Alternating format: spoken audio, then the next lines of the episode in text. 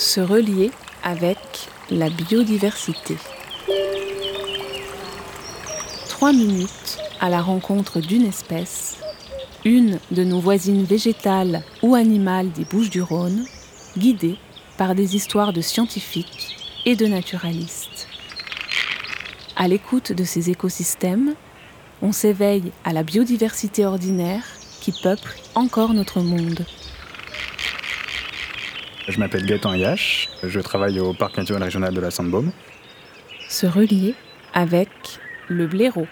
Je décris un blaireau alors, euh, comme un petit animal court sur pattes qui va faire euh, quasiment 70 cm de long, euh, sans la queue, d'une dizaine de kilos, et qui surtout présente un, donc une face blanche mais avec un masque noir, donc deux traits noirs qui tombent des yeux jusqu'à l'avant du museau, qui le fait un peu ressembler à un panda mais vraiment quelque chose de vraiment court sur pattes, un peu pâteau, qui va se dandiner pour, euh, pour, euh, pour marcher.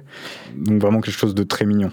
C'est un animal qui est très très sociable, donc il va vivre en groupe dans des, euh, dans des terriers qu'il creuse lui-même, une blairotière. Et les blairotières vont être composées de plusieurs galeries, longues de plusieurs dizaines de mètres, où tout est très bien agencé. On va avoir une chambre, on va avoir des toilettes, on va avoir des galeries juste pour se déplacer.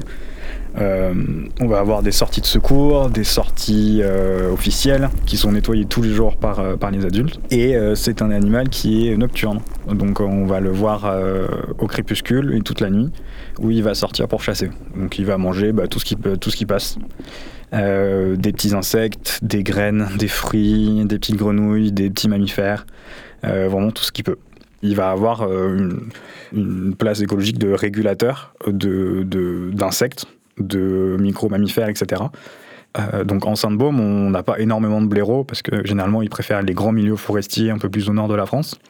Mais on en a quand même un petit peu et euh, à chaque fois qu'on a un blaireau, c'est euh, un plaisir absolu pour moi d'avoir des vidéos de plusieurs individus qui chamaillent ou qui marchent, qui, cherchent des, qui cherchent un peu à gratter par-ci par-là pour trouver des insectes ou des petites larves. Euh, donc ouais, le, blaireau, c'est un, animal qui vit en colonie, donc il va avoir les jeunes de l'année avec lui et d'autres jeunes qui vont avoir euh, une année ou deux années et qui n'ont pas été euh, virés entre guillemets par les parents. donc généralement, ils sont virés par rapport à la ressource alimentaire qui va être présente et à la place du terrier. Et j'ai lu aussi, ça je l'ai pas vu, mais je l'ai lu, qu'il y avait le blaireau pouvait complètement accepter d'avoir d'autres animaux dans ses galeries. Euh, parce que parfois c'est tellement vaste que bah, il peut partager parce que ça va pas le gêner. Et donc il y a des lapins ou des renards qui peuvent aller euh, dans les galeries de blaireaux parce qu'il y a plusieurs sorties, donc ça se trouve ils se voient même pas en fait. Euh, et qu'il y a certaines zones qui ont été creusées mais qui sont plus utilisées et qui sont utilisées par d'autres espèces. Ça permet aussi d'avoir des zones de refuge pour d'autres espèces.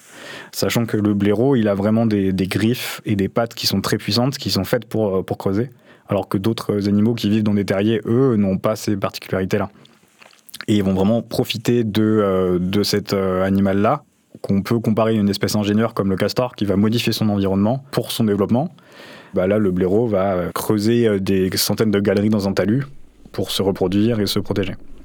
Donc il a un rôle écologique d'aération du sol qui est très important où euh, donc forcément il va sortir énormément de sol de son, terrier euh, pendant qu'il va le creuser, mais aussi pendant qu'il va l'entretenir. Donc euh, c'est un animal qui est très propre, donc il va sortir quasiment tous les jours de la terre qui va tomber. Donc forcément ça va aérer le sol et permettre d'avoir du sol, du, des profondeurs qui va un peu remonter et rester en surface.